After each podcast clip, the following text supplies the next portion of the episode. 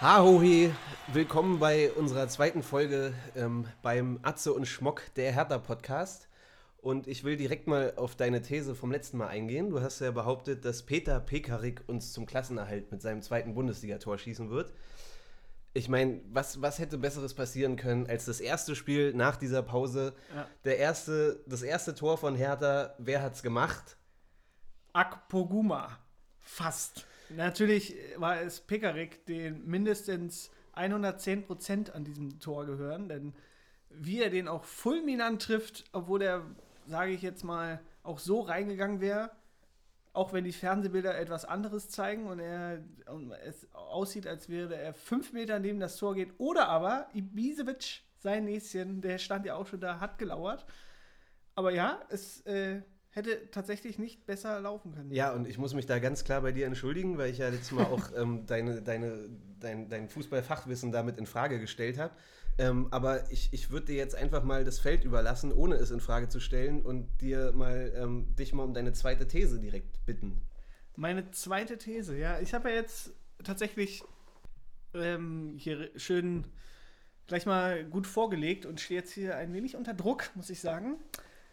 Würde aber sagen, mit, äh, wenn es so weitergeht, oder anders gesagt, gewinnen wir jetzt auch gegen Union, dann führt uns Bruno Labbadia in die Europa League 2. Was ich eigentlich denke, gar nicht so unrealistisch ist, weil ich meine, wenn man sich die Tabelle anguckt, wir haben nach oben acht Punkte auf, auf den sechsten Platz, auf Wolfsburg und nach unten acht Punkte. So unrealistisch ist das gar nicht. Ne? Ja, stimmt. Und ähm, ich meine, zum Unionsspiel kommen wir gleich noch, ja, ob, ob wir da auch gewinnen und wie das aussieht und so. Lass uns, lass uns heute am besten erstmal mit einer kleinen Analyse vom letzten Spiel anfangen. Ja? ja, klar. Also, ich meine, 3-0 in Hoffenheim. Wir haben, wir haben bei der letzten Folge noch darüber gesprochen, wie, wie zäh Spiele gegen Hoffenheim sind und die einzige, der einzige Sieg, an den ich mich erinnern konnte, war dieses Schneespiel damals Ja, äh, genau. Fünf Jahren, 2015, wo Platte diesen Freistoß reingehauen hat. Das war das letzte, der letzte Sieg gegen Hoffenheim 1-0. Und jetzt 3-0. Also ganz kurz mal, wie, wie ordnen wir denn das Spielgeschehen ein? Was, was lief denn da auf dem Platz? Also erstmal muss ich sagen, waren unsere Tipps ähm, relativ nah dran. Wir haben ja gedacht 0-0 oder 0-5. Ja. Jetzt äh, 3-0 ist natürlich super. Es war auch, und das ist mir heute aufgefallen, muss ich mal ganz, als ich mal kurz äh, die, die Saison nochmal in meinem Kopf Revue passieren lassen habe. Ja. Es ist für mich, ist glaube ich erst der zweite überzeugende Auftritt überhaupt jetzt gewesen von In Hertha in dieser Saison. Der andere war beim 4-0 in Köln. Und es war jetzt auch wieder so ein Spiel, wo quasi irgendwie uns so gut wie alles gelungen ist. Wie jetzt ähnlich in Köln. Das, das ganze Spiel lag ja bei uns. Es war jetzt nicht so, dass Hoffenheim chancenlos war. Die hatten ja auch ein paar richtig gute, dicke Dinger. Aber dann äh, ist ja jetzt auch so gewesen, wie es zum Beispiel Nuri und Klinsmann immer wieder mal behauptet haben. Fand ich jetzt auch cool zu sehen. Die haben nicht immer gesagt auf den ganzen Pressekonferenzen dann so, dass sie sich immer wünschen, wenn Hertha in Führung geht, dann ist es ein anderes Spiel. Das war jetzt auch zum Beispiel, als wir immer wieder dann die ganzen Comebacks hatten und so. Wenn Und wir mal in Führung gehen, Genau, was halt genau. relativ Und dann, selten und passiert. dann war es ja ist. eigentlich ganz okay und dann lagen wir aber relativ schnell 3, 4, 0, 5, 0 hinten. Und dann hieß es immer, ja, machen, wenn wir in Führung gehen, ist es ein anderes Spiel. Genau, ja. Kann man auch, ist eine schöne, kann man auch, auch mal so sehen, weil es auch immer geile Aussagen, ja, die ersten 10 Minuten waren eigentlich ganz gut, aber Ja. dann die restlichen 80 waren scheiße. Ja. So ungefähr halt. Ja. Ist jetzt nicht so gefallen, aber ich weiß nur, dass Nuri und auch Klinsmann oft gesagt haben, äh, wenn, ja, genau, wenn wir jetzt halt 1 in Führung gehen, äh, dann gewinnen wir das auch. Ja. Und diesmal sind wir ja tatsächlich, hast du auch richtig gemerkt, äh, die Tore sind zu einem richtigen Zeitpunkt gefallen, wie man das so schön immer Ja, behauptet. Ein schöner Doppelschlag und dann ja, lief das einfach. Ist der Knoten geplatzt, hast richtig gemerkt, wie äh, da lief es auf einmal. Ja, das, das fand ich krass, dass, dass sie halt nach dem 1-0 auch direkt irgendwie den nächsten Angriff gestartet haben. Das ist auch nicht so, so Standard, ne? Also 1-0 und dann kennst du es ja irgendwie von Hertha, dass sie sich dann auch oft mal zurückziehen und dann Ja, fragst du genau. dich so, warum stellen sie jetzt das Spiel wieder ein so, geht einfach aufs zweite Tor und nach dem 1-0 halt direkt nach vorne 2-0. Wahnsinn. Also ich fand halt die erste Halbzeit so, ich meine, das war das erste Spiel jetzt nach acht Wochen oder sowas, ne? Lief halt irgendwie noch relativ zäh so. Ich dachte mir, okay, die müssen erstmal reinkommen und wie du sagst, so, es gab ein paar Chancen für Hoffenheim. Da hast du auch wieder gedacht, okay, mit ein bisschen mehr Glück für Hoffenheim oder Ja. ein bisschen mehr Pech hätte das auch ganz schnell irgendwie 1-0 für Hoffenheim stehen können. Ähm, so erste Halbzeit. Ja, wie, wie, wie vom Bayern, ne? Wenn, wenn er das Ding macht, äh? Also der eingewechselte 17-jährige Bayer oder Meier, wie auch immer der Genau, hieß. genau. Das, genau. Ich vergessen. Hoppenheimer. Maximilian halt. Bayer. Also, wobei das war, glaube ich, zweite Halbzeit. Ne? Der kam, genau, der, kam der, der diese, rein. der die mega Chance hatte, nachdem ähm, Jahrstein, der eigentlich super äh, klasse Spiel gemacht hat, aber ja. diesen einen Abschlag hat er verkackt. Ja. Und das war dann die, die Riesenchance. Ja. ja, da hatte Boyata einen kleinen Stellungsfehler oder ne, ist aus der Abwehr rausgerückt und dann gab es diese ja. 100-prozentige für Bayer. Also den habe ich sowas von drin gesehen. Aber das ist auch so ein Spiel, wo du dir denkst, okay, wenn sie den nicht machen, dann kann es auch gut laufen für uns heute. So, wenn sie solche Chancen liegen lassen, dann was sollen sie dann reinmachen? So.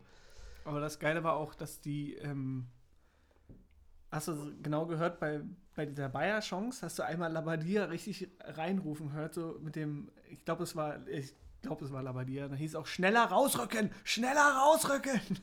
Das war ganz geil. Ja, aber ich hatte, also ich hatte insgesamt das Gefühl, dass da endlich jemand an der Seitenlinie steht, der irgendwie, ich meine, Klinsmann war auch immer aktiv und hat viel reingerufen und so, aber bei Labadia hast du irgendwie das Gefühl gehabt, so der weiß genau, was er will, was er macht und irgendwie vertraut man dem so. Also ich habe da irgendwie echt gerade ein, ein, gutes Gefühl. Das war echt, ähm, ja, die zweite Halbzeit, ich meine, diese drei Tore, das, das war einfach der Hammer. Also 3-0 gegen Hoffenheim in Hoffenheim. Was will man mehr? Perfekter Start, auf jeden Fall. Ne? Einstand nach Maß. Einstand nach Maß, genau. Nach Rob Maß. Nach Rob Maß. da musste ich gerade an, an, an eine Szene denken, wo er, glaube ich, wo er eine rote Karte bekommen hat. Ich glaube, wir haben in ja. Bielefeld damals gespielt, wo er versucht hat, mit der Hand den Ball äh, abzuwehren. Mit Stimmt. Ja. Flughandball war das. Ja. Und sich alle danach angeguckt haben in der RAN, bei RAN wahrscheinlich, in der Zusammenfassung damals noch. Was macht der denn da? Das ja. war schon geil. Aber mal, äh, wie hast du denn jetzt die, Geist, den ersten Geisterspieltag erlebt? Positiv überrascht, wie alle?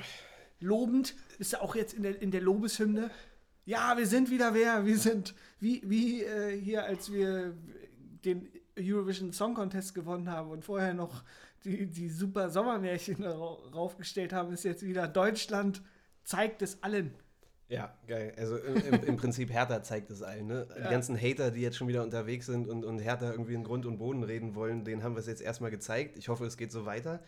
Ähm, ja, weißt du, also ich, erstmal war ich froh, wieder Fußball zu sehen. Ich, ich bin jetzt nicht, äh, dass ich sage, irgendwie Geisterspiele sind scheiße und, und weil da keine Fans sind, ist keine Unterhaltung und deswegen interessiert mich das alles nicht. Das ist totaler Quatsch, weil im Endeffekt bin ich an Fußball interessiert und ich fand es im Gegenteil, ich fand es total interessant, jetzt mal Spiele zu sehen, wo du diese ganzen Zwischenrufe und sowas hörst. Also du, ja. du, du, du bist halt, es fühlt sich so ein bisschen an, als würdest du bei einem Amateurspiel irgendwie an der Seitenlinie stehen und beobachtest einfach Fußball so, wie er ist ne, ohne irgendwie Fangesänge im Hintergrund und so, was natürlich schön ist und die Unterhaltung und, und Choreo und Stimmung, die dann aufkommt, das ist alles super und das vermisse ich auch.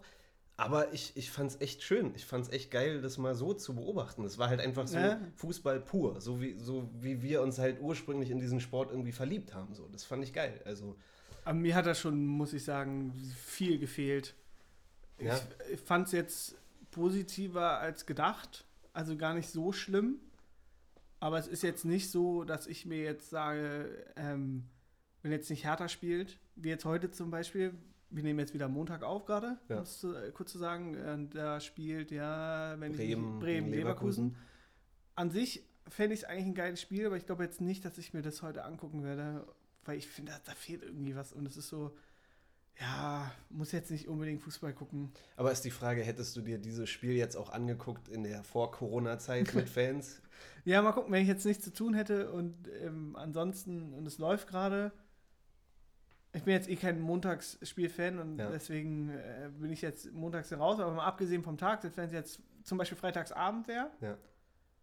dann würde ich das schon gucken. Da okay. hätte ich da schon Bock drauf. Und jetzt. Ähm, ohne Fans ist es dann so ein, tatsächlich so ein Punkt, wo ich mir überlege, ja, kann ich jetzt eigentlich auch Netflix gucken? Und so. Aber ich, ja, also ich meine, ich habe mir gestern. also mir fehlt schon wirklich viel. Ich finde es jetzt, will es jetzt alles nicht so schlecht reden, so, ja. aber es ist halt so irgendwie, es ist schon ungewohnt und komisch und am Anfang ist einfach nur geil, dass jetzt wieder Fußball ist, finde ja. ich, find ich wirklich geil. Und ich wäre eh Und einfach wieder härter zu sehen. Ja, voll geil.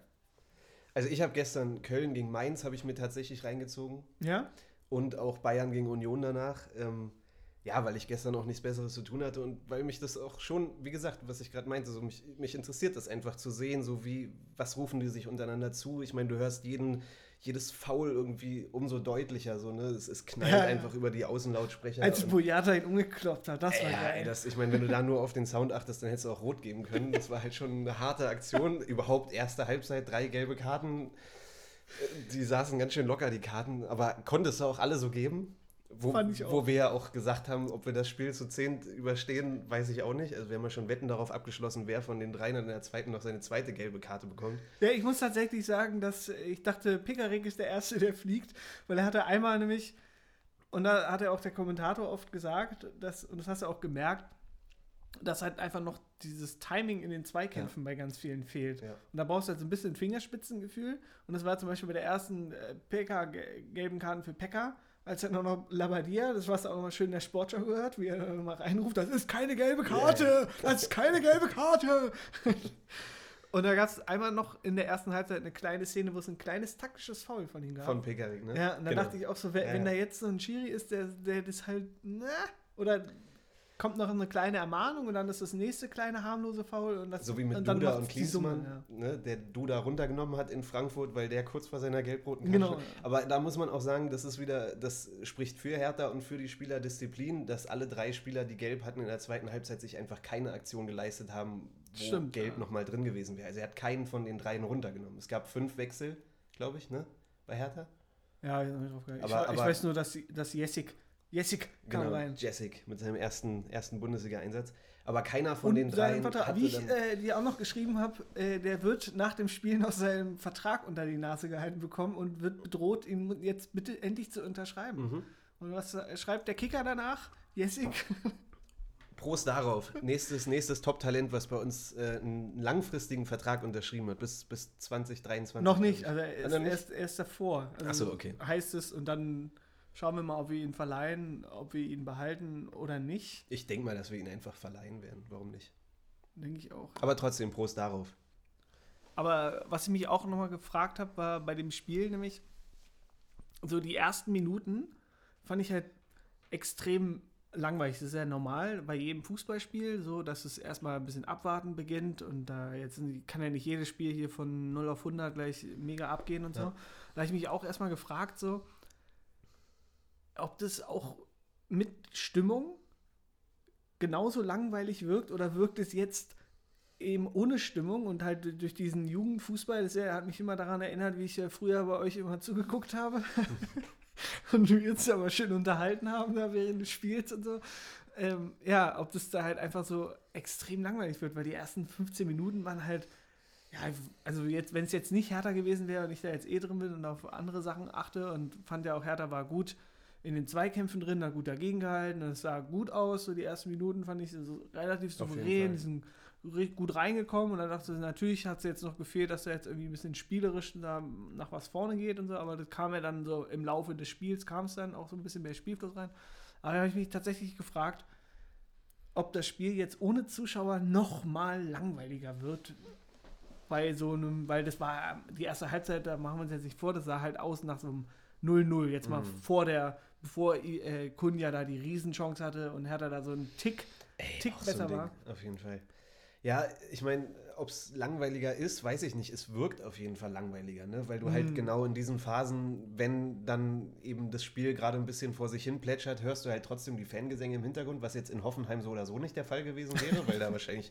Ne? Auf geht's, Hoffi, schießt dein Tor, schießt dein Tor.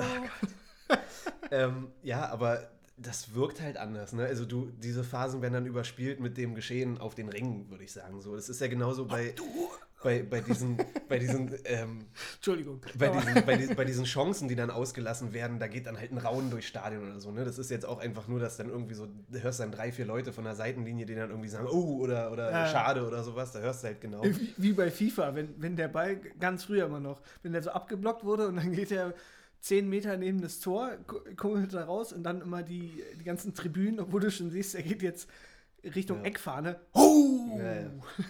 Aber wie gesagt, also ich, ich, ich glaube, das, ist, das, das lenkt halt auch ab ne, von, von so einem Spiel, von, vom, vom Spielgeschehen. Was dann, das, das, was auf den Rängen passiert, fängt das dann irgendwie auf. Also wie gesagt, auch bei den, bei den Torchancen und so, das wirkt dann halt so eine hundertprozentige, wirkt jetzt gar nicht so hundertprozentig, weil irgendwie keiner reagiert wirklich und du denkst ja so, ah gut, eigentlich war der nicht drin. Vorher, wenn dann irgendwie 30.000 oder so Ja. halt da uh machen und so, dann denkst du, hey, meine Fresse, okay, das war ganz schön knapp gerade. Also das, das wirkt einfach anders. Ja, das war total komisch, ne? auch, auch bei der Ja. dicken Chance oder bei, bei Kunja, ja. Das, das war halt ein Ding, ne? Ich meine, das war kein Foul von Ibisevic, dieses, dieses Ding, wo er da vorbereitet ja, hat, das war kann man kein laufen Foul, lassen, kann man auch. laufen lassen. Aber da habe ich, das habe ich dir auch geschrieben in der Halbzeitpause, so defensiv standen sie gut in der ersten Halbzeit, stimmt. Und das, das war auch, war geordnet und so. Jordan wieder mit einem Topspiel, so Geiler ist Typ, zwei, ne? dreimal Ja. irgendwie dazwischen gegrätscht bei einem Torschuss. Ähm, aber offensiv ging halt irgendwie in der ersten Halbzeit einfach zu wenig. Und es gab viel zu viele Situationen, wo wir irgendwie mit drei, vier Mann aufs Tor zugerannt sind, wo einfach viel mehr hätte bei rumkommen können. So gerade das Ding von Kunja. Aber Aber ich bin trotzdem ein großer Kunja-Fan. Auf jeden ich finde Fall, ich den auch. super geil. drittes Tor in Folge jetzt. Drittes Spiel äh, in Folge, wo er getroffen hat. Und er hätte eigentlich sogar schon vier Tore, wenn nicht ähm, das Hackentor da an, an, als Collins Eigentor ge gewertet Stimmt, würde. Obwohl das schon eher ein Tor ist als jetzt. Na, Pickerick auch Tor. Ja, Machen wir uns nicht vor, das Pickerick. Das war Pickericks Das ist. Pickerick. okay, ist also ja auch ein Skandal, dass sein zweiter Bundesliga-Treffer in seinem gefühlten 100. Er hat ja, glaube ich, schon 150 Bundesligaspiele für Hertha. kann sein, ja. Ja, der hat 100, über 150 schon. Aber ey, ich fand, also, Sogar für Hertha. ich fand ganz ehrlich, Peka war für mich. Oder mit- über 100 auf jeden Fall. Peka war für mich mit der beste Mann auf dem Platz. Und das, das sage ich jetzt nicht wegen dieser These und wegen dem Tor. Er hat einfach von der ersten bis zur 90. Minute konstantes Spiel gebracht. So gut wie keine Fehlpässe irgendwie. So im Vergleich mit Klünter muss ich echt sagen, würde ich mir wünschen, dass Pekarik auch gegen Union spielen wird. Und ich glaube, er wird auch spielen. Weil er hat eine super Leistung gebracht, war für mich echt Mann des Spiels. Würde ich, würde ich echt sagen. Wobei wir jetzt, äh, womit wir auch direkt zum nächsten Spiel kommen können, würde ich sagen, oder? Na, ich fand, ähm, muss sagen, dass Labadia da ein schönes Näschen gehabt hat und würde sagen, der beste Mann war für mich äh, Vedo. Ausgerechnet Vedo. Stimmt. Fand ich, äh, der hat da mega geil. Der hat ja fast jeden Ball verarbeiten können. Ja.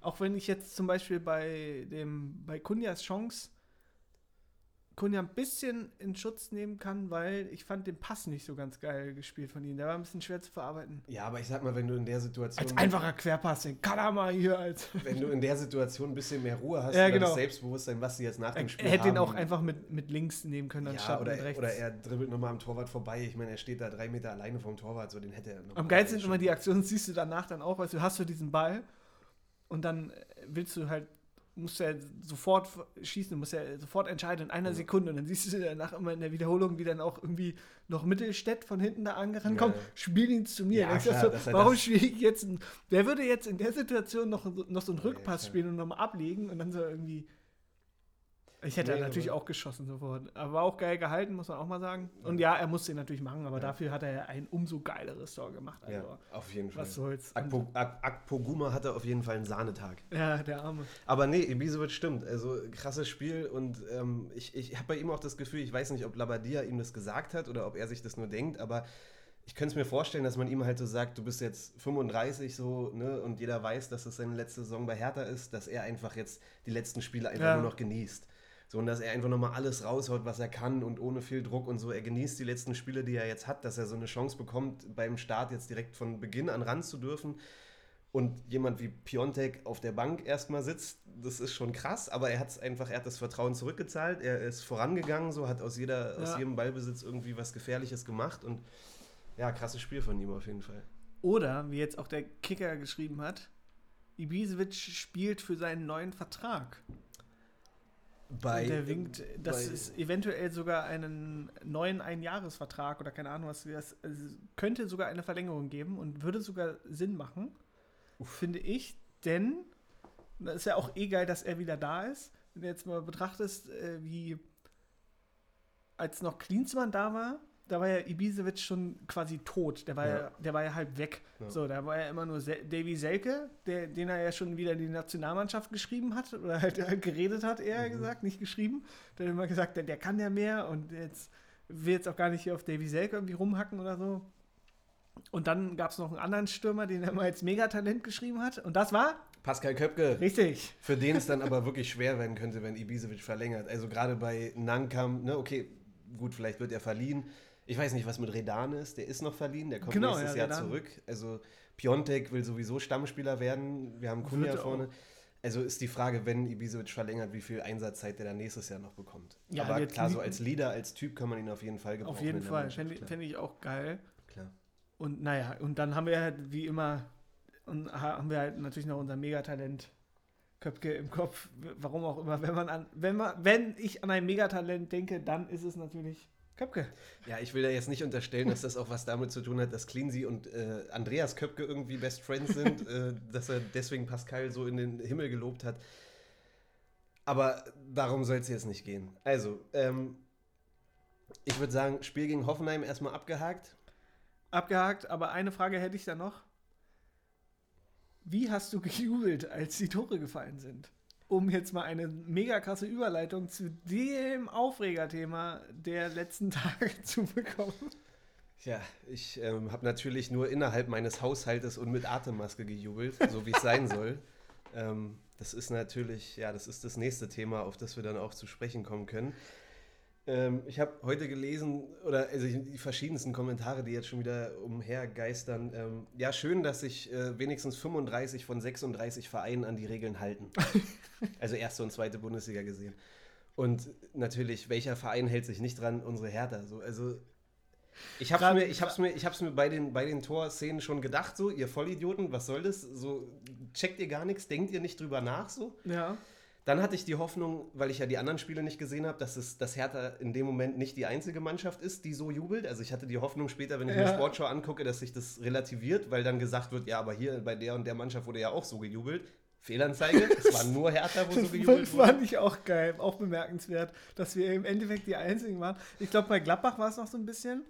Und ich kenne jetzt auch, ähm, um jetzt mal auf den, das war, war bestimmt ein Tweet, den du ge gelesen hast, ne, mit dem, oder ein Facebook-Kommentar. Ja, irgendwie von- sowas. Ja, ist ja eh Wutbürger, ist ja auch Ja, egal. natürlich. Aber halt, äh, na, jedenfalls wollte ich, ähm, glaube ich, habe es jetzt nämlich auch nicht ganz verfolgt, aber in der zweiten Liga gab es ja auch zwei Spiele, die jetzt in der Nachspielzeit entschieden wurden. Und ich glaube, ich habe es jetzt selber nicht gesehen, habe nur gehört, dass da dann auch nicht auf dem, also da auch Nicht ord ordentlich gejubelt wurde. Und Ja. man muss auch äh, mal wieder, immer wieder betonen, was auch Labadia gemacht hat, es ist jetzt kein Verbot, das wir gemacht haben. Nee, natürlich nicht. Und es Nein. ist ja, wir haben jetzt kein Gesetz gebrochen. Nein, Ne? das ist auch richtig und das sehen wir als Hertha-Fans auch so, dass das deswegen voll okay ist. Aber, und da sind wir wieder bei unserer letzten Folge, es passt einfach zu dieser. Saison, dass Hertha die einzige Mannschaft ist, wo das einfach nicht irgendwie verinnerlicht wurde und wir schon wieder so viel Angriffsfläche bieten für all die ganzen Hertha-Neider und Hertha-Hater, äh, uns dafür jetzt wieder fertig zu machen. Es, Ist geil, ne? Da denkt man einmal, dann kommt dann Heiko Herrlich mit einer unglaublich langweiligen Geschichte daher, die aber natürlich auch nochmal schön an Brisanz ge gewinnt, gerade eben wegen, wegen des Kalu wegen des Kalus-Videos. ja. Und ähm, ja, da fand ich auch geil, dass dann zum Beispiel im Doppelpass Markus Söder, unser, unser ist- Freund Markus ist er Söder. wieder, Ja, genau, Markus Söder, dass sie dann auch wieder alle so dann herrlich, ich will jetzt auch nicht auf herrlich rumreiten und so, dass sie den dann, da, dass sie dann da wieder. Also, dass er wegen Gesichtscreme, dass er das so betont. In Zahnpasta verstehe ich, aber Gesichtscreme. vor allem habe ich die ganze Zeit gefragt, wel- wel- welche Marke? Bestimmt Nivea. Ohne jetzt Werbung zu machen, kann es eigentlich nur Nivea sein. Denn Nivea ist, glaube ich, der Big Gamer im, im, im, im Gesichtsgame-Business. Meinst du, dass das herrlich auch irgendwie so ein. So ein äh, Oder L'Oreal oder so. Ja, wahrscheinlich. Hat, hat wahrscheinlich einen Sponsorenvertrag mit Nivea.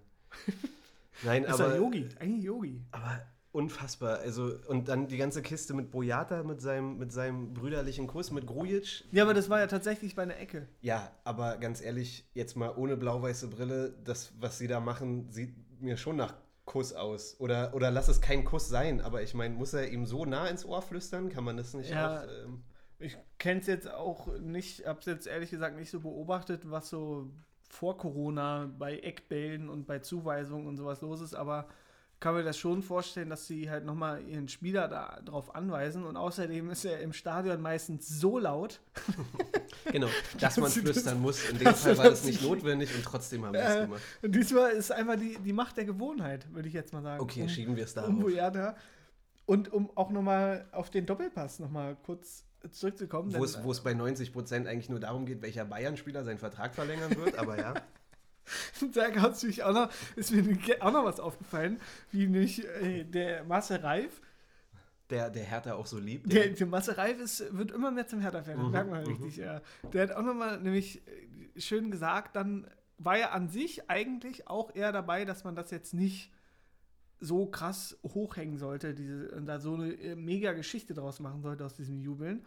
Und dann meinte er aber auch, kann man, kann man nämlich irgendwann dazu zu sagen, aber beim, beim ersten Tor ist ja okay und dann beim zweiten und spätestens beim dritten sollte man es dann aber gemerkt haben, dass man da, und da halte ich jetzt nicht mal dagegen und sage, man muss einfach jedes Tor einzeln betrachten und dann erklärt sich das ganz schön von selbst. Denn das erste Tor ist, wie wir ja schon vorhin angesprochen haben, ist einfach nur durch Peter Pickerick, unseren neuen Klassenerhalts, äh, der, der Retter von Hertha, Peter Pickerick, macht in seinem gefühlten 209. Bundesligaspiel sein erst zweites Tor mit dem zweiten Torschuss überhaupt. Und dann ist doch normal, dass er sich die ganze Mannschaft über Pickerick freut, der überhaupt erst das zweite Spiel überhaupt erst in dieser Saison gemacht hat. Davor war er auch nämlich ein ganzes Jahr, also bevor er jetzt in Paderborn gespielt hat, war, hat er ein ganzes Jahr lang, glaube ich, nicht Ja. gespielt. Ja. Und dann macht er, jetzt ist er zweites Spiel, dann 120 Sekunden später macht ausgerechnet der Vedator, Ja. der schon als, als äh, Geldgeier abgestempelte Vedat Ibisevic, Kapitän, 35 Jahre, kommt zurück, macht seine Bude. Kann ich auch verstehen, dass da Ja. alle. Und dann natürlich das dritte ist einfach nur Kunja und Ist ein das war Sahnetor. einfach unglaublich geil. Das Okay, war unglaublich ich, schön. ich, ich merke schon, wir spielen heute guter Bulle, böser Bulle, weil da muss ich schon wieder dagegenhalten. Du mit deiner blau-weißen Brille, ja, ich gebe dir voll recht, aber erklär das mal der Öffentlichkeit. Ich meine, das ist, das ist, wie, wenn du, wenn du das so rüberbringst und sagst, ja, es liegt daran, weil der jetzt irgendwie seit zehn Jahren nicht getroffen hat und da ist es ja normal, dass man Ja. da so feiert, dann kommt jemand wie Florian Kofeld und sagt, damit bringt er aber jeden anderen Trainer in Erklärungsnot. Beste Aussage überhaupt. Also, voll, ne, das ist wieder so, von jeder Seite wird da irgendwie drauf eingedroschen. Dass Labadier sich jetzt vor die Mannschaft stellt oder hinter die Mannschaft, Äh, ich welche, auch. welche Erklärungsnot? Ja, eben, was, was ist das für ein Bullshit, ey? Soll er sich nicht so anstellen. Das, Vom, das, wir haben ja kein Gesetz gebrochen, muss man äh, immer wieder nochmal. Also es es ist ein Hinweis und es ist ja auch an sich schon ein Widerspruch, wie es auch, da habe ich mich auch immer die ganze Zeit gefragt, also was Aogo auch noch gesagt hat. Genau. Äh, Schön, dass wir mal Aogo zitieren, hätte ich nie Ja. gedacht, dass ich einmal Aber er Aogo recht, zitieren aber er hat recht gehabt. Er hat recht das denkt ja auch jeder, warum ist denn ein Zweikampf erlaubt, aber kein gemeinsamer Torjubel? Genau. Das macht ja auch keinen und, und Sinn. warum darfst du beim gegnerischen Freistoß stehen da irgendwie acht Mann in der Genau, Mauer, ja. stehen ganz eng beieinander und genau, wie du sagst, Zweikampf, alles total eng und das, aber darauf hat Söder auch keine richtige Ja. Antwort geben können. Also da hat er in ganz politischer Manier wieder irgendwie drei Minuten um heißen Brei geredet, ohne Ja. wirklich eine Antwort zu geben und Aogo hatte in dem Moment leider meiner Meinung nach nicht die Eier, da nochmal auf die Frage einzugehen. Natürlich ist es Bullshit, dass du, dass du verlangst, dass sie nicht so jubeln dürfen, aber vorher jeder Zweikampf so geführt wird, zumal ja jeder T- Spieler auch schon tausendmal getestet wurde und alle negativ sind. Na, er hat es ja eigentlich allein durch seine Frage und dann noch durch die Antwort, das hat ja auch äh, dann Marcel Reif auch nochmal gesagt, es wurde ja einfach halt durch die Blume nochmal schön verraten, es ist einfach nur quasi Symbolcharakter. Ja, genau. Es geht nur um Symbol, natürlich. Und das ist komplett Aber Scheiß. trotzdem, wir drehen uns im Kreis, weil im Ja. Endeffekt halten sich 35 Mannschaften dran, ob es Symbol ist oder nicht, und Hertha macht es nicht. Und das ist ist jetzt einfach wieder schön. das, wie Genau. es in der Öffentlichkeit dasteht. Hertha, diese, diese, ne, diese Assis sind schon wieder die einzige Mannschaft. Und es führt wieder in diese Richtung, dass ich wirklich Angst habe, dass, dass wenn da nochmal sowas kommt, ich meine, wir sind sowieso schon unter besonderer Beobachtung. Äh. Wer weiß, was da jetzt noch kommt. Und wenn es dann, wenn da nochmal irgendwas passiert, dass dann die Saison abgebrochen wird, weil Hertha einfach verkackt. Weißt du, weil sie sich einfach nicht an die Regeln halten. Lass es, lass es sein, wie wir es letztes Mal besprochen haben, dass, dass manche Fans sich, was ich mir nicht wünsche, gegen Union sich jetzt nicht dran halten und irgendwie vorm Stadion Äh, auftauchen. Gut, Also zwei, zwei, sein. zwei sind auf den Baum geklettert. Sag mal. In Hoffenheim oder was? Nee, bei Union gegen Bayern, Ach so, da sind zwei auf den Baum geklettert, okay. was jetzt aber quasi, äh, wurden dann auch runtergebeten von Ja. der Polizei, freundlich, weil okay. wahrscheinlich der Mindestabstand nicht eingehalten wurde. Aber Auf dem Baum. ich, mein, ich weiß es jetzt auch nicht genau. Aber ich finde es auch jetzt wieder mit diesem ganzen Torjubel, das ist auch wieder so, so typisch deutsch irgendwie, so weißt du? So dieses, ja, da gibt es jetzt die Vorgabe und da ist jetzt ein Verein, der hält sich nicht dran und dann zeigen alle mit dem Finger drauf. Das ist wie wenn jetzt mein Nachbar quasi irgendwie eine Party schmeißt und dann denke ich mir, Moment mal, aber es sind doch nur vier Leute erlaubt und nur zwei aus Familien und dann ruft da irgendeiner halt, halt hier äh, die Polizei. Das gab es ja tatsächlich jetzt, als es Corona so richtig losging. Also jetzt müssen wir ja zwei Monate zurückdenken da. Und da war es ja wirklich so, wie, wie quasi ein bisschen Stasi-mäßig wurde dann hier richtig motiviert die Polizei gerufen, dass die ja tatsächlich da mehrmals sogar dann via Social Media gesagt haben, ja, ihr müsst jetzt nicht bei jedem kleinen Corona-Verstoß bitte die Polizei rufen. So. Ja. Aber wie gesagt, also ich habe dazu auch noch ein, ein, paar schöne Headlines gelesen jetzt die Tage. Ähm, eine ist, gefällt mir sehr gut und trifft es auf den Punkt. Nur Hertha tanzt aus der Reihe.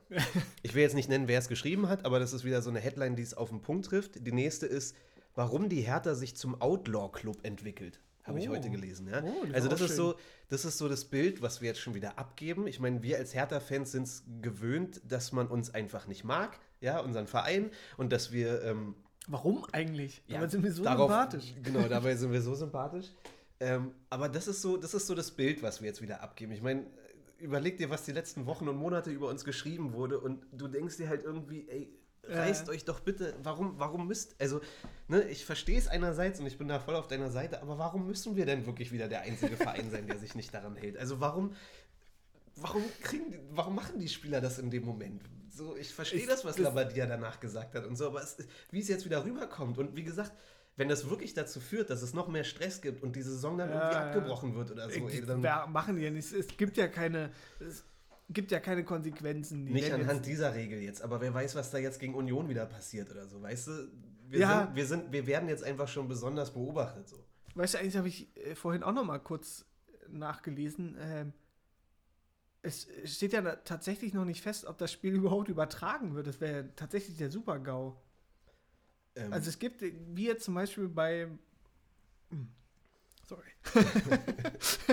Zu viel Wasser getrunken. Muss, äh, genau. Äh, hallo. Äh. Da kam äh, bei jetzt Bremen-Leverkusen. Ja. Da hat sie auch relativ kurzfristig jetzt entschieden, dass es überhaupt bei der Zone gezeigt wird. Ja. Und es gibt jetzt auch einen kleinen Rechtestreit, eben weil Eurosport ja halt diese 70 Millionen Tranche da quasi, die haben sie ja geweigert, hier, was ihren Vertrag gekündigt und da gab es ja bla bla bla. Ist jetzt ein bisschen kompliziert alles zu erklären. Könnt ihr gerne mal nachlesen auf äh, hier www.hertha.de. herthaberlin.de. Oder, oder, fragt Preetz mal wieder, der weiß es. Und dann halt, äh, ja, jedenfalls gibt es da ein bisschen Stress. Und äh, da ist jetzt tatsächlich noch nicht entschieden, ob jetzt der Sohn es überhaupt zeigt oder Ach, wer das überhaupt zeigen darf. Oder ob das jetzt irgendwie bei einem DFL-Livestream ist. Ich habe es vorhin noch mal kurz in der U-Bahn noch mal schön äh, nochmal überflogen, den, den Text dazu. Ja, ich habe sowas auch mitbekommen. Also von ich, gestern. Ich war mir, ich und ich habe jetzt auch nicht gehört, dass es heute, also von Sonntag war das, und äh, heute gab es jetzt immer noch, auch noch keine Entscheidung, aber es kann sich natürlich jetzt äh, relativ schnell ändern. Das wäre natürlich der Super-GAU, wenn die das, das Spiel nicht übertragen würden und dann kannst du davon ausgehen, dass äh, garantiert Leute zum Stadion pilgern. Deswegen würde das sich wahrscheinlich. Okay, das hatte ich so gar erinnern. nicht gecheckt. Ich war mir sicher, dass The Zone das jetzt zeigt am Freitag. Gehe ich auch davon aus. Okay. Also wird auf ich denke mal, dass es, selbst wenn The Zone es nicht zeigen wird, dann wird es irgendwie anders noch möglich sein. Vielleicht ja. springt ein Fernsehsender ein oder so, dann ARD oder so, wäre noch viel geiler. Oder sonst, wie gesagt, vor dem Stadion einfach, ne? Sonst einfach, ja, genau. Also wir starten hier mit dem offiziellen Aufruf. Geht nicht zum Stadion. Oder einfach, stell dir vor, wie, wie geil das dann auch wäre, wenn jetzt das Spiel tatsächlich nicht übertragen wird und dann kommt einer auf die Idee oder kriegt es tatsächlich irgendwie hin und hackt dann quasi jetzt mal den, den Kanal von Hertha oder Union oder von Kicker oder so und du verbreitest einfach irgendwelche Falschmeldungen. Dann mal, ja, 1-0, 1-0 durch äh, hier Peter Pickerick, Fallrückzieher. Und ja, okay. Nee, in die Richtung wollen wir jetzt aber nicht abtauchen hier. Ähm, ja, okay, was ist denn, was ist denn dein Tipp fürs Unionsspiel? Also mal abgesehen davon, ob es jetzt live gezeigt wird oder nicht, weil wir haben jetzt das, das erste Spiel gesehen, so wir haben jetzt den ersten Eindruck von Labadia als Trainer. Es ist jetzt eine lange Pause mhm. gewesen. Wir haben jetzt gesehen nach diesen ganzen Trainern mit Nuri, mit Klinsmann und wie, wie furchtbar das alles lief die letzten Wochen. Erstes Spiel mit Labadia an der Seitenlinie, wir gewinnen 3-0 in Hoffenheim. Union, wie gesagt, habe ich gestern gesehen gegen Bayern und ich, ne, ich will jetzt hier nicht Union loben, aber die ähm, haben ein gutes Spiel geliefert. Also ich habe es nicht die, gesehen, tatsächlich. Die stehen, die stehen kompakt so, die, die spielen mit Selbstbewusstsein. Ähm, das wird auf jeden Fall ein schwieriges Spiel und ich hoffe einfach, dass, dass Hertha da nicht zu verkrampft an die Sache rangeht, von wegen, wir dürfen auf gar keinen Fall jetzt zum zweiten Mal gegen Union verlieren Ja. und sowas. Weil sie haben gut gespielt in der zweiten Halbzeit gegen Hoffenheim. Wenn sie das gegen Union so mit äh, übertragen, gleich von Beginn an, dann ist da auf jeden Fall ein Sieg für uns drin. Aber trotzdem darf man Union nicht unterschätzen und äh, wir stehen nicht umsonst auf gleicher Position in der Tabelle so. Die haben, glaube ich, äh, fast gleich viele Punkte wie wir, einen Punkt weniger, ne? Also die haben gut gespielt gestern gegen Bayern. Es waren 2-0 am Ende, okay, aber es stand lange 0-1 und Ohne Urs, ohne Urs. ohne Urs an der Seitenlinie. Ähm, ja, wird ein enges Spiel. Also ich mal ganz diesen ganzen Derby-Charakter außen vor gelassen und so. Mein Tipp wäre jetzt erstmal, auch wenn es langweilig klingt, aber ich glaube erstmal 0-0? 0-0. Ja. ja. Da gehe ich fast, äh, fast komfort mit. Äh, ich habe zwei Punkte, die mich hoffnungsvoll stimmen.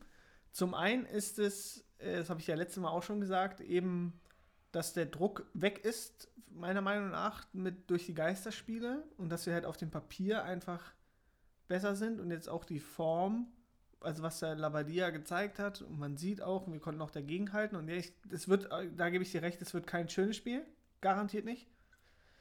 Und ich hoffe auch, dass äh, die ganzen Ultras, es ist super cool gemeint und ich fand, es waren auch beim Hinspiel richtig geile Bilder, als sie die ja nochmal ein, eingestimmt haben. Aber irgendwie habe ich immer das Gefühl, das bewirkt dann das Gegenteil bei Hertha. Und das war ja auch dann äh, jetzt im, im Hinspiel, dann danach, im Nachhinein so, dass auch viele gesagt haben, ja, man hat, also jetzt nicht von Hertha Sicht natürlich von den Spielern nicht, aber jetzt so von den was so in den Medien stand, hast du irgendwie auch so gemerkt, dass sie ein bisschen verkrampft haben irgendwie. Das war ja, also dieses Spiel war ja der Witz. Und dann kann ich auch verstehen, dass da alle sauer waren. Mir ging es ja ähnlich. Ich dachte, so, was ist das denn?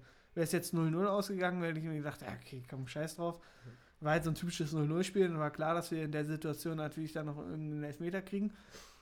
Ja, aber egal, jetzt noch. Und dann der andere Punkt ist, und das ist mir mal aufgefallen, wir hatten jetzt oft die Chance, also jetzt als noch Klinsmann und Nuri noch Trainer waren, da gab es immer wieder mal äh, die Möglichkeit, halt Union zu überholen. Die haben uns ja Mhm. irgendwann überholt, ich weiß gar nicht mehr. Es war jetzt nicht, als wir das Derby verloren haben, sondern kurze Zeit später. Ja. Ich glaube sogar als, Nuri, äh, als Czovic dann, als wir das grandiose Spiel in Augsburg hingelegt haben. Ja. Und Ja. seitdem haben wir es ja nicht mehr geschafft. Jetzt sind wir durch Bruno tatsächlich auch noch wieder vor Union. ja, was man hier mal ganz kurz echt rausstellen muss, was echt ein schönes Gefühl ist, ja. Genau, und da war es ja immer so, und dann auch auf der Pressekonferenz gab es immer wieder diese Frage, ist ja ganz normal dann, ja.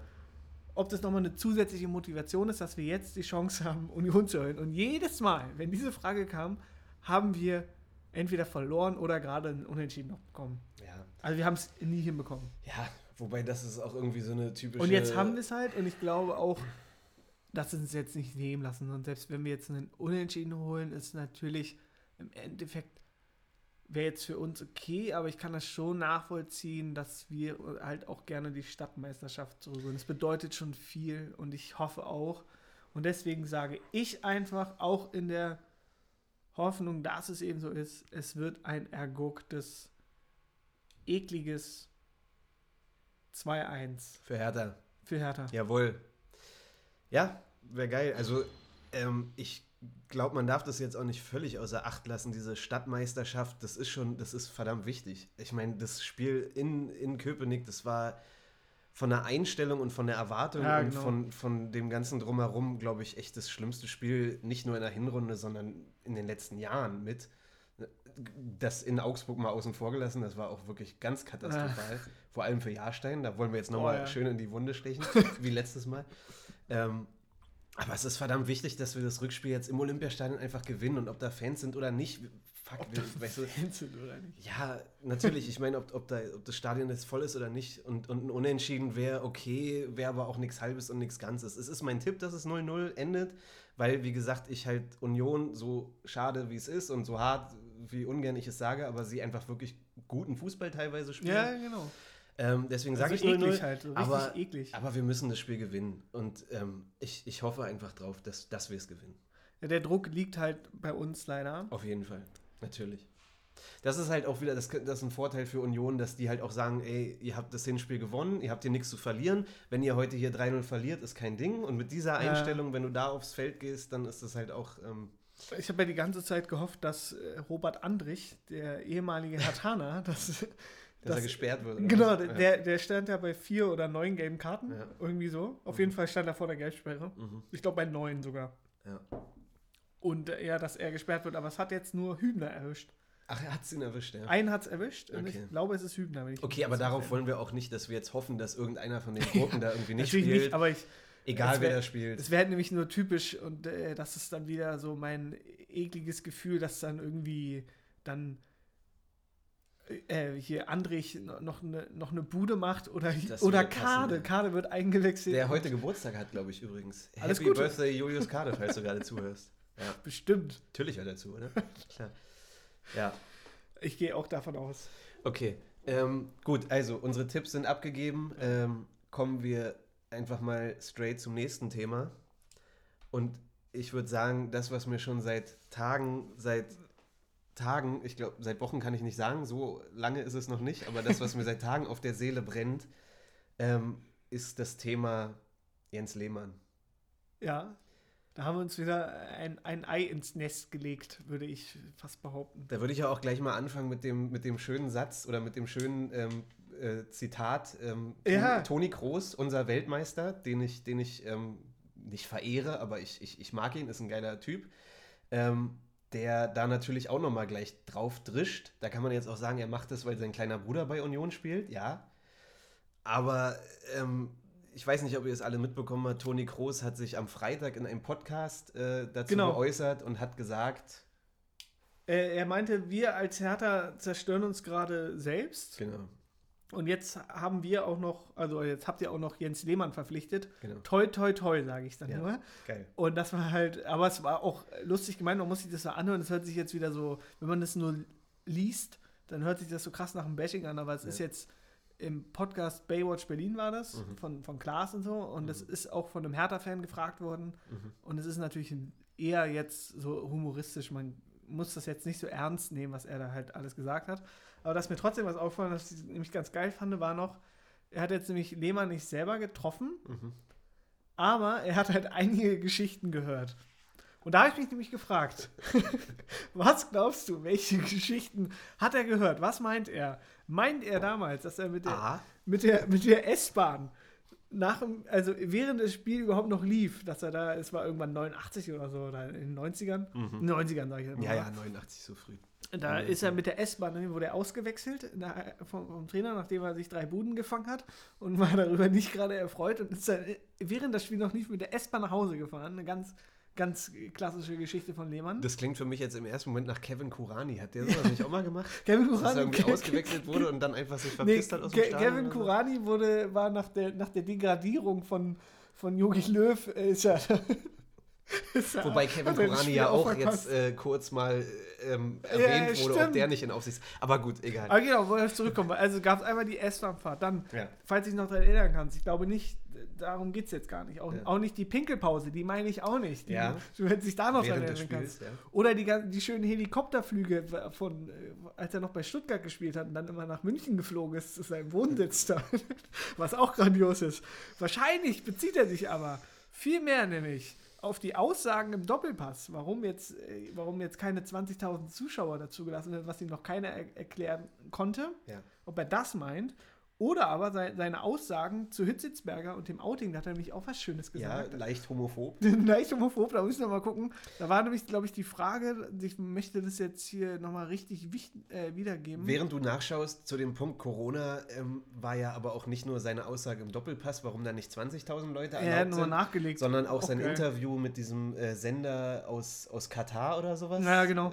Äh, ähm, wo es irgendwie hieß, dass es ja für, für Profisportler alles nicht so schlimm wäre und dass sie sich nicht so anstellen sollen. Ne? Also so grob zusammengefasst war das so seine, seine Message irgendwie.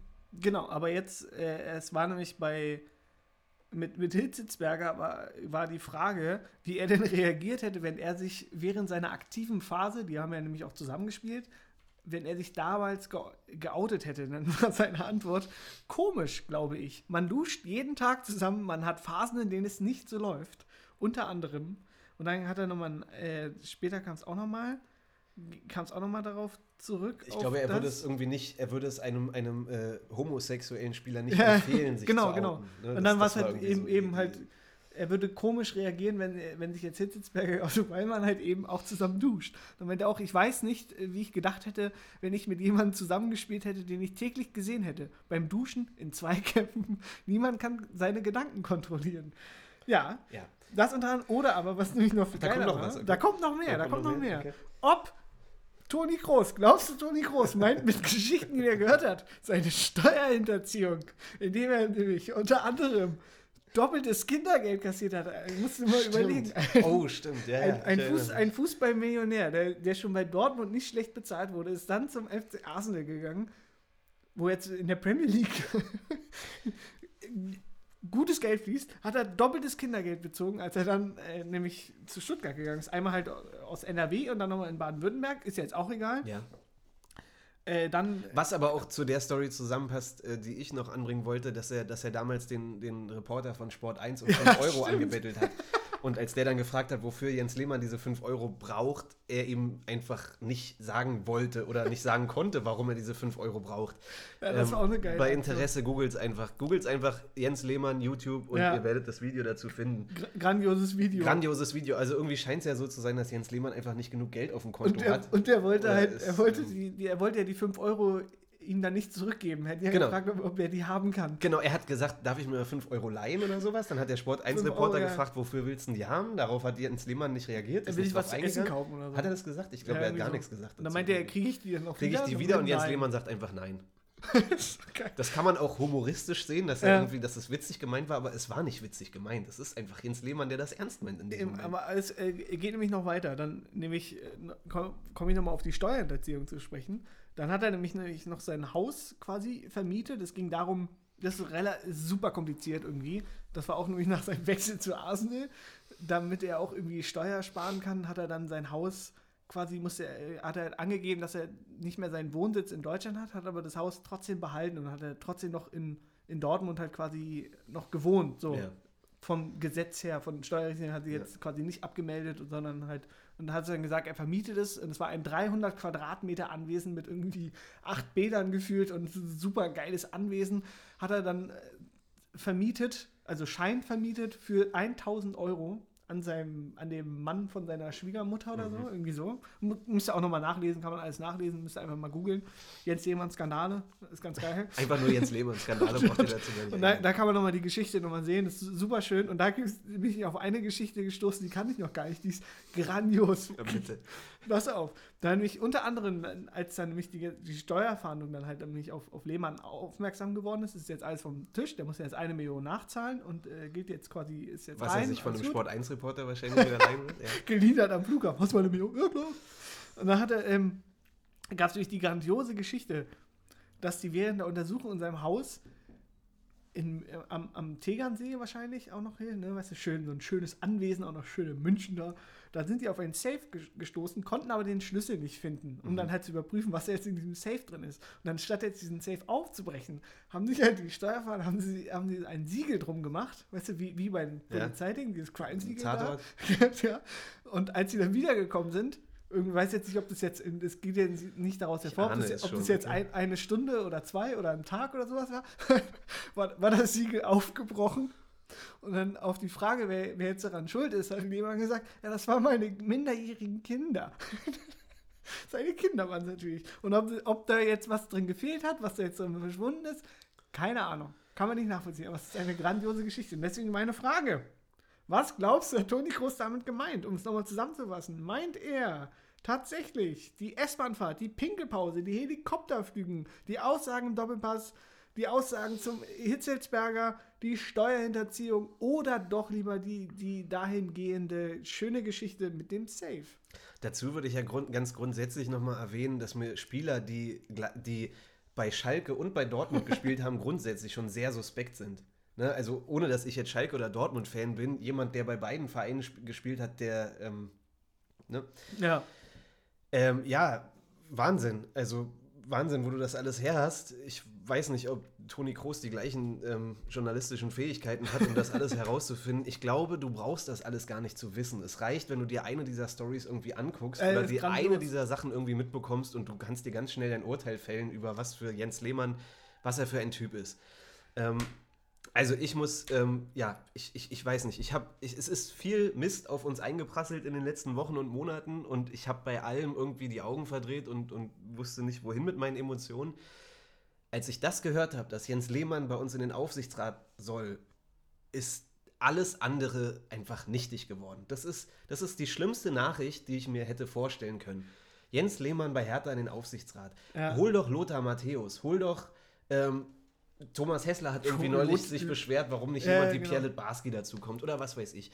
Warum Jens Lehmann? Lothar Matthäus wäre jetzt Ja, auch so. ich, ich bin, ich bin Matthäus-Fan, muss ich ganz ehrlich sagen. Boah, ich, ich liebe ihn. würde da gar nichts. Äh, nee. Aber sorry, aber Jens Lehmann, also ich muss dazu sagen, korrigiere mich, wenn ich falsch liege, aber es ist ja noch nicht bestätigt. Er muss, oder? Falsch. Mit, mit, mit Lehmann. Ist es falsch? Ist falsch, ist bestätigt. Ich, ich habe irgendwie, mir war irgendwie so, dass es ja erst noch bestätigt werden muss Nee, von das- das verschiedenen Problem Seiten ist dann- noch, ist ähm, dann wieder- abgesegnet werden muss.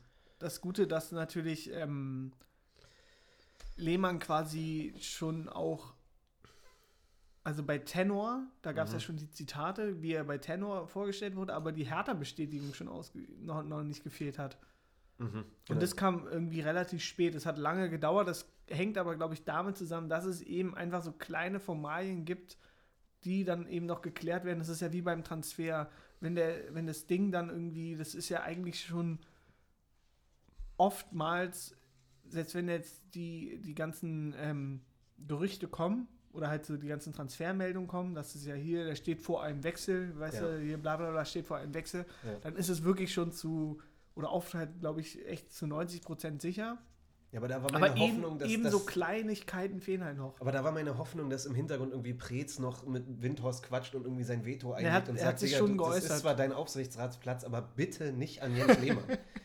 also und da, ich, ich, ey, sorry, ich meine, das ist natürlich, kann man jetzt auch wieder sagen, warum äußert sich To- Toni Kroos dazu und was soll das jetzt? Äh, Passt in das ganze Hertha-Bashing zurzeit, jeder feiert es total, auf Hertha nochmal einzudrischen. Mir als Hertha-Fan ist es irgendwie scheißegal, weil wir sind es gewöhnt, so wie gesagt. Aber er hat recht. Ich meine, ganz ehrlich, so, wir machen uns langfristig, habe ich wirklich Angst, dass wir uns damit kaputt machen. Weil, wenn der im Aufsichtsrat sitzt und irgendwie sein, seine Meinung dazu gibt, wie der Kader zusammengestellt werden muss und welcher Spieler verkauft und welcher Spieler gekauft werden muss, Ja. Ich schätze ihn einfach als jemand ein, der sich damit nicht wirklich befasst oder einfach so wie er ist und der dann irgendwie auf einmal ankommt und sagt, hier, der Kunja, der passt nicht in die Mannschaft, bitte verkauft den. Und, und Windhorst, der dann keine Ahnung hat, da irgendwie noch ne, was drauf gibt oder so. Ich habe einfach Angst, dass seine Stimme da zu viel Gewicht findet und dass er uns damit in Grund und Boden wirtschaftet. So, ich, ich, ich, Ich möchte glaube, nicht, dass der Typ zu viel Macht bekommt. Um jetzt hier mal wieder äh, guter, böse, Guter Bulle, böser gute, Bulle. gute, good Cop, Bad Cop zu spielen, muss ich sagen.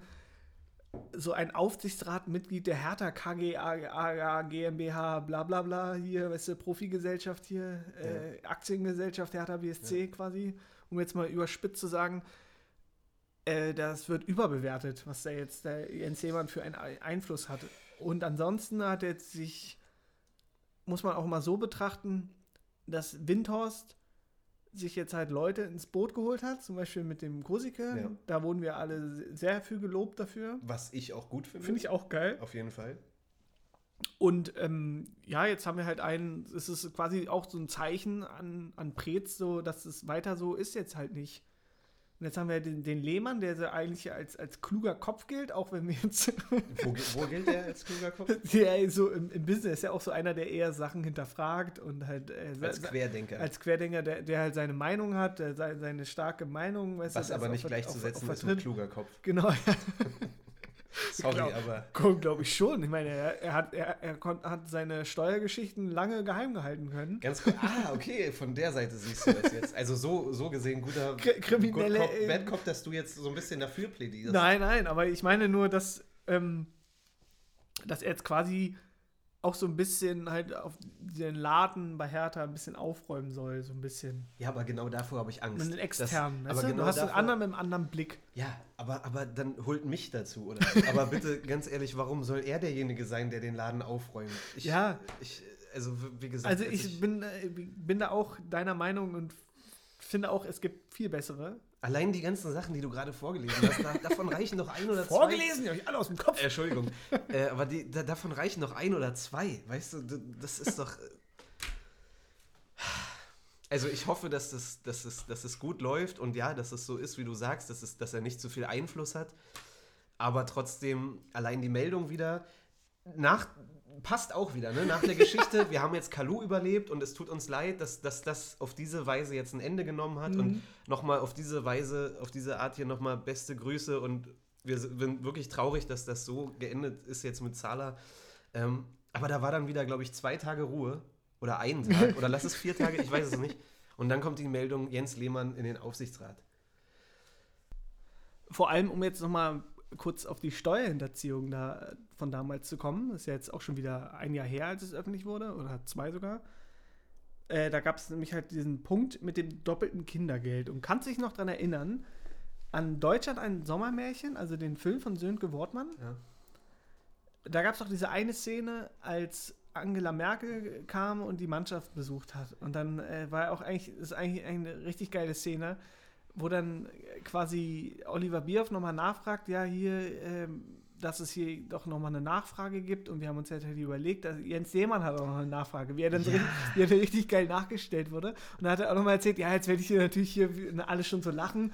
Äh, wir haben vorhin mal rumgescherzt und jetzt ist ja jetzt mal die Frage der Frage ja tatsächlich, jetzt drückt es nochmal richtig geil ins andere Licht welche steuerrechtlichen Vorteile es denn jetzt geben würde, wenn jetzt Spieler wie ich im Ausland reinkommen würde, um wieder nach Deutschland zu kommen. Dann spricht doch Angela Merkel auch tatsächlich vom Kindergeld. Ja. Um das nochmal abschließend zu sagen. Und Ja. das rückt es nochmal irgendwie ein, ein bisschen ins komische Licht. Also, wenn ihr euch jetzt irgendwann nochmal Deutschland ein Sommermärchen anguckt, denkt immer daran, Jens Lehmann hat doppelt Kindergeld bezogen. Ja. Jahre Ähm, später, aber er hat es gemacht. Also ich meine, damals, als man das gesehen hat, und ich erinnere mich an die Szene, da wirkte das durchaus lustig und man hat sich dabei irgendwie nichts gedacht und dachte, ja, witzig, dass der da irgendwie eine Frage stellt. Und ich glaube, Merkel meinte irgendwie, ja, das, die, die Frage soll er nochmal irgendwie gesondert an, an den und den richten oder was weiß ich. Ähm, jetzt mit diesen ganzen anderen Stories im Hintergrund und die Geschichten, die man jetzt Ja. mittlerweile über Lehmann weiß. Also ich bleibe dabei, ich finde, es ist eine, eine ich sag's ganz deutlich, eine, eine einzige Katastrophe, dass der Typ bei uns in den Aufsichtsrat soll. Ich bin da ganz krass dagegen und ähm, ist halt eh geil, dass äh, wieder auch so, so ein typisches Politiker-Ding, wie dann halt ne, so Fußballmillionäre, die dann halt fragen, wa- warum die jetzt unbedingt nach Deutschland kommen sollten, wenn die jetzt im Ausland spielen und da richtig geiles Geld verdienen und dann kommt ja Kindergeld, wie für 250 Euro Kindergeld kommst du da nach Deutschland. Das ist, halt das, ist, das ist eigentlich auch, glaube ich, die nächste News, die dann irgendwie rauskommt, was Jens Lehmann in den letzten Jahren mit seinem Geld eigentlich gemacht hat. Weil wenn du das mal alles zusammenzählst, diese Mhm. Story mit dem, er wollte 5 Euro von dem Reporter haben, er hat da sein, sein, seinen eigenen Safe irgendwie aufgebrochen und er wollte doppelt Kindergeld haben und was weiß ich. Was, also, was hat er mit seinem Geld gemacht? Äh, Er, Keine er Ahnung. Muss ja irgendwie, äh, muss ja irgendwie so äh, mies gewirtschaftet haben, dass er das alles nötig hat. Und da kommt ihm so ein Deal mit äh, unserem Lars Windhorst natürlich sehr gelegen. Ähm, aber gut, abgehakt, oder? Abgehakt. Ich denke, das Thema, ähm, schauen wir mal, wie sich das entwickelt und äh, wie lange er dann tatsächlich auch im Aufsichtsrat bleiben wird. Ne, muss man dann schauen. Und noch die für anderes, was ist in dem Safe gewesen? Ja, Das frage ich mich jetzt die Genau. ganze Zeit auch. Ja. Glaubst du, da sind äh, Klinsmann Tagebücher 2? ja, da war wahrscheinlich auch der Zettel drin, den er damals bekommen Ja, hat vor dem genau. Elfmeterschießen. Stimmt.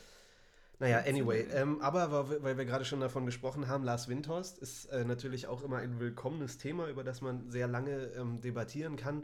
Habe ich neulich gelesen, ähm, Lars Windhorst ist bereit, weitere Investitionen vorzunehmen und da fallen natürlich auch gleich wieder Summen. Ne? Das Ja. heißt dann nicht einfach nur, Windhorst will irgendwie Geld pumpen. Wobei ich mich auch frage, warum muss das immer an die Öffentlichkeit? Lass den Typen doch investieren und dann kann man das auch irgendwie so abhandeln. Aber nein, es ist dann immer gleich eine Message und gleich eine, eine News, die dann beim Kicker veröffentlicht wird. Genau. Lars Windhorst will weitere 150 Millionen in den Club pumpen. Oder auch Lars Windhorst will 50 plus 1 abschaffen, weil er sich kritisch Genau, geäußert wo dann Preetz in der PK auch gleich zu befragt wird und Genau, er ja. natürlich ähm, ne, irgendwie weiß auch nicht, wie er sich irgendwie da rauswinden soll und dann auch irgendwie sagt, naja, wenn man das ganze Interview liest und das in Kontext setzt, dann wird man auch verstehen, dass der Herr Windhorst es nicht ganz so gemeint hat und er ist bestimmt nicht so und so.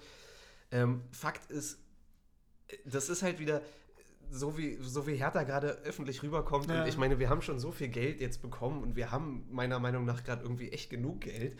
Warum muss denn an diesem Punkt jetzt schon wieder ähm, gesagt werden, da kommen nochmal 150? Was willst du denn dafür machen? Also bei dem Geld, was Windhorst jetzt schon investiert hat, plus diese wahrscheinlich nochmal 150 Millionen, das ist so viel Geld. Naja, es gab ja einen, einen ganz wichtigen Punkt, den Klinsmann in, seiner, in seinen Tagebüchern angesprochen hat, was Hertha nämlich das erste, das erste, was einem sofort auffällt, wenn man als Trainer ist, ich krieg's jetzt, glaube ich, leider auch nicht aus dem Kopf genau hin, aber was hat er nämlich nochmal kritisiert, was, was gefehlt hat, worüber er sich richtig beschwert hat? Es gab keine automatische Schuhputzanlage. So. Und dafür werden wahrscheinlich die 150 Millionen da sein, um eine, 100, um, um eine schöne Schuhputzanlage ja. anzumachen, weil da, ja das ist ja noch wie in, in, in den 90, 90er Jahren damals, dass sie da ihre Schuhe noch irgendwie so komisch putzen müssen. Gut, aber mal so Und gesehen... Und Auto mal Schuhputzanlage, also da würde ich jetzt auch mal 150 klar machen. Trotzdem, Cleansy ist nicht mehr da und ähm, das Geld muss ja irgendwie... Es hieß die ganze Zeit, das Geld ist hauptsächlich dafür da, um den Kader zu verstärken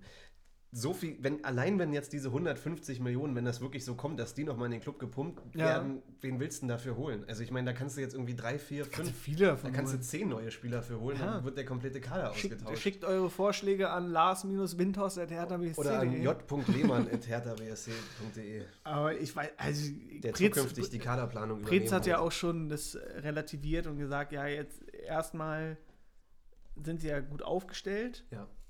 Aber eben, deswegen muss frage ich gucken. mich, warum kommt dann diese News jetzt? Warum, warum? er hat, er hat ja von Anfang an schon klargestellt, also damals habe ich auch mal ein großes Interview mit ihm gelesen. Mit Preetz? Nee, mit, mit Windhorst. Mhm. Wie er auch gesagt hat, da ging es ja auch darum, als es ganz neu war, dass er jetzt halt hier, das war auch die erste Frage, die ich mir gestellt habe, hat jetzt Hertha? Haben wir jetzt einen Investor oder haben wir jetzt eine Einmalzahlung von diesen 225 Millionen? Ja. Ist es jetzt einmal und das war's? Und er hat jetzt dafür fast 50, also die 49,9 Prozent dafür ja. bekommen. Und wir haben jetzt einmal 225 Millionen, wenn man das nämlich nur so betrachtet, dann ist das gar nicht so viel, 225 Millionen. Dann gehen ja noch Steuern ab, dann geht das Gehalt ab. Und da ist jetzt, wenn du es jetzt auch so betrachtest, wie wir jetzt alles geholt haben, wir haben ja 70 Millionen, ne, glaube mhm. ich, äh, jetzt aus dem Kopf. Mhm. Ja, ja. Oder sogar mehr als 70? Ungefähr 70, 80. Ja. 77, irgendwie so? Keine Ahnung. Ja. Hab schon wieder vergessen. So, ausgegeben. Wenn du jetzt noch das Gehalt dazu berechnest. Ja okay, sagen wir so, gut, Hertha kann auch so ein Gehalt stemmen, aber bei vielen Sachen gibt es bestimmt, also bei Piotek kann ich mir jetzt nicht vorstellen, dass wir Pion uns da. Piontek. Dass, genau, Piontek, dass wir uns da nicht, nicht das, dass wir da das Gehalt einfach so stemmen können. Deswegen geht auch mal noch, noch Steuern, Gehalt ab. Sagen wir mal so, grob gerechnet würde ich jetzt einfach mal ganz frech behaupten, ist die Hälfte von den 225 Millionen weg. Okay, gut. Die Hälfte. Und das ist jetzt äh, nach einem halben Jahr. Ja, also ich, ich denke da wahrscheinlich. Plus jetzt kam die Corona-Krise, was auch nochmal einen kleinen wirtschaftlichen Schaden bestimmt hinterlassen hat. Wir werden jetzt, wenn jetzt auch nicht weitergespielt werden sollte oder die TV-Gelder aus. Aber dann brauchen werden. die Spieler auch nicht auf ihr Gehalt zu verzichten, wenn jetzt schon wieder 150 Millionen reingepumpt werden. Ja, das ist auch wieder so ein Punkt, genau. Da das, das, das, kann ich mir dann eben auch vorstellen, wo man dann denkt, so, ja, warum? Aber dann ist halt natürlich wieder, wo pumpt er das Geld rein? Das pumpt er in die KGA und das, äh, ja. und das andere ist halt der EV dann wieder. Das ja. ist immer relativ kompliziert. Ich verstehe das schon, aber ich, ich ziele auch wahrscheinlich eher darauf ab, was das wieder für ein Bild in der Öffentlichkeit abgibt. Ja, und es ist auch wieder eine der News der letzten Tage lass doch mal kurz irgendwie zwei Wochen Ruhe sein. Nein, in dieser Phase kommt dann die nächste Nachricht, die uns insgesamt noch beliebter macht, nämlich mhm. die tolle Hertha, die kriegt schon wieder 150 Millionen hinten reingeschoben. Und das ist, ich, ich, ich, ich wünsche mir einfach so, auch wenn ich damit leben kann, dass wir äh. insgesamt einfach nicht so beliebt sind, ne?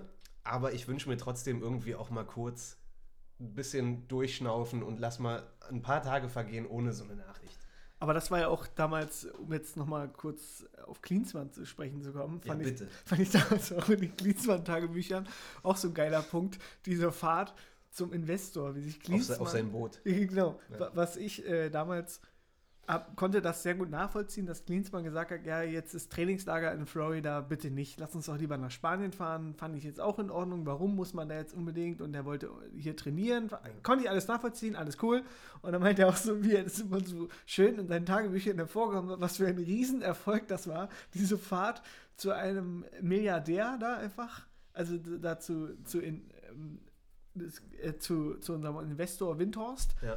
Und das, im Endeffekt war ja sein Punkt immer, nein, wir müssen trainieren. Und allein dieser Besuch bei Investor, das, da ist ja ein ganzer Tag flöten gegangen. Das war jetzt nicht so, dass er irgendwie, ähm, also wenn ich das jetzt richtig in Erinnerung habe, war er jetzt ja nicht gerade da in dem Ort, wo die, wo auch Hertha trainiert hat, Mhm. sondern es ist ja ein gutes Stück. Und Amerika ja. ist ja jetzt kein kleines Land. Selbst Florida, auch wenn es- wenn es klein wirkt, das war schon ein, gut, ein gutes Stück, was die fahren mussten.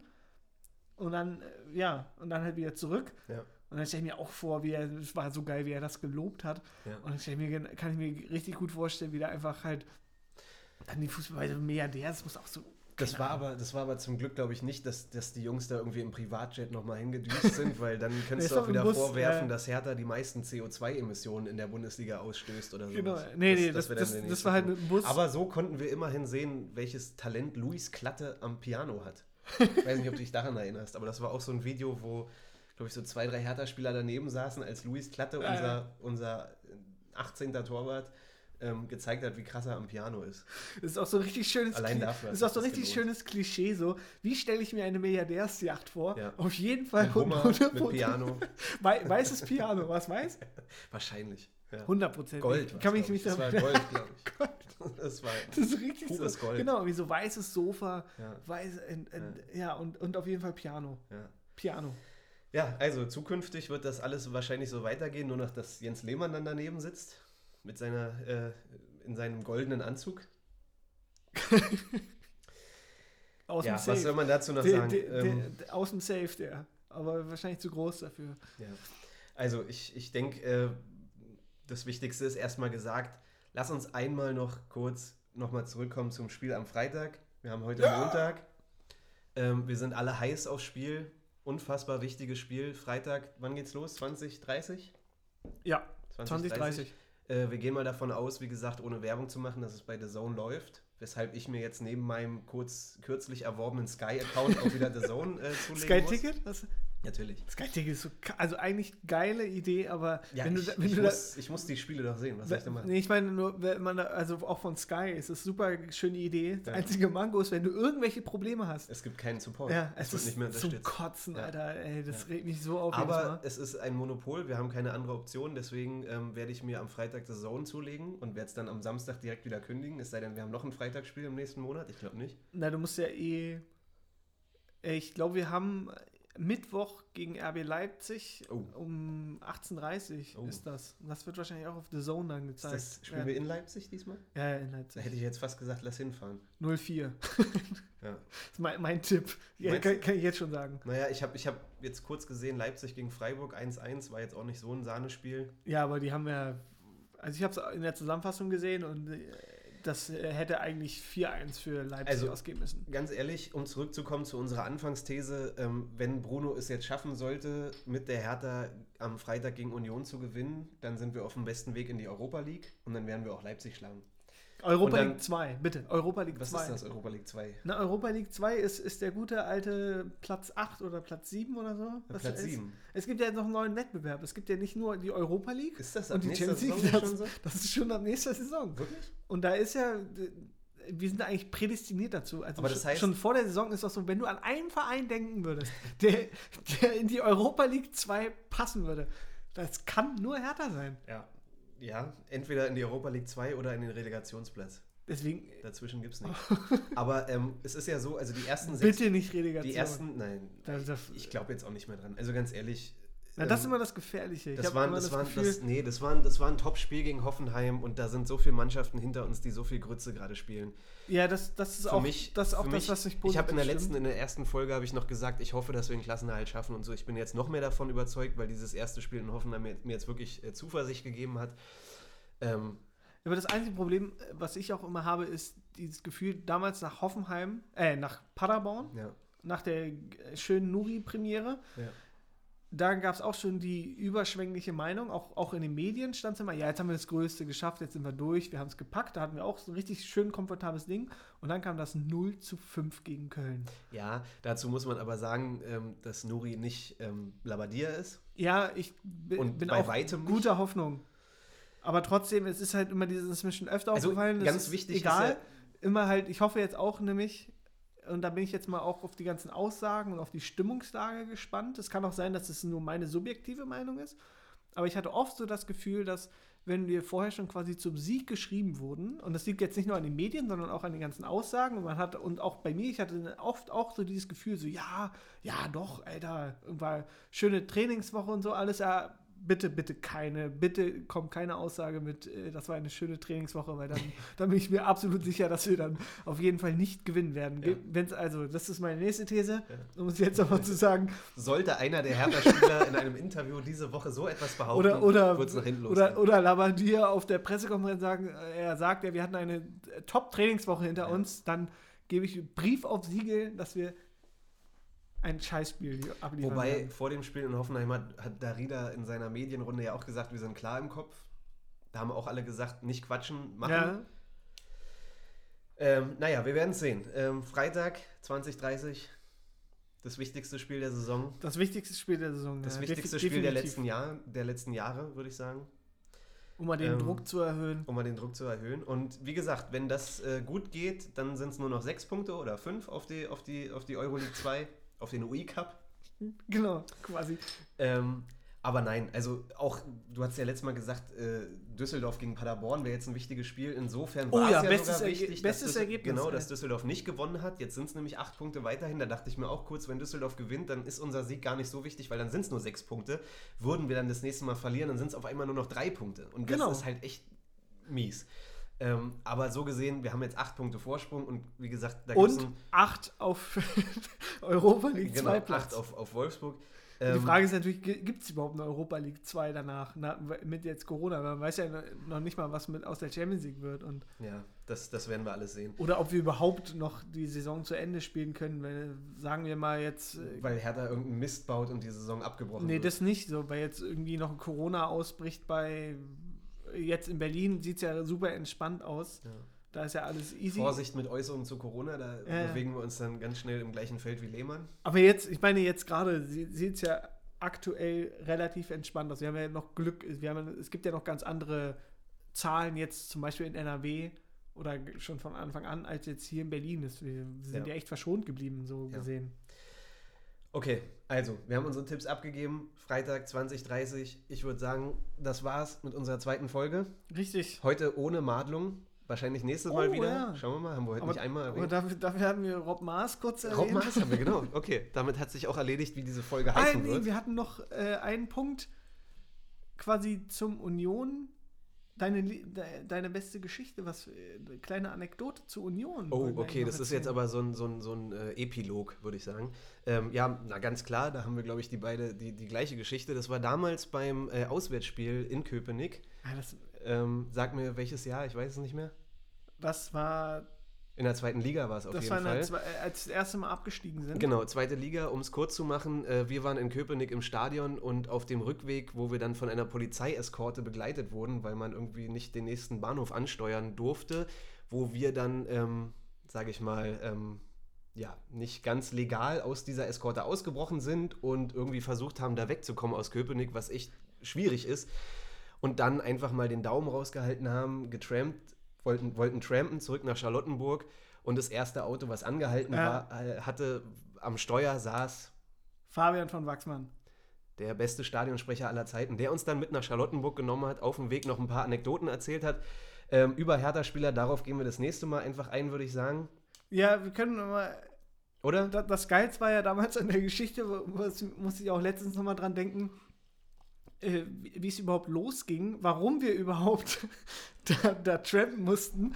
Denn im Endeffekt ging es ja alles darum los, dass wir nochmal ganz kurz zu deinem Auto gegangen sind, falls dich daran noch erinnern kannst. Dann hast du dort gemerkt, dass da überhaupt noch dein Ticket liegt. Wir wären ja quasi ohne Ticket ins Stadion ge gefahren. Ja. Und dann äh, in dem Übereifer des Ge Gefechts hast du grandios den Schlüssel im Auto stecken gelassen. Am also, Auto Also außen. am, an der Autotür da. Ja.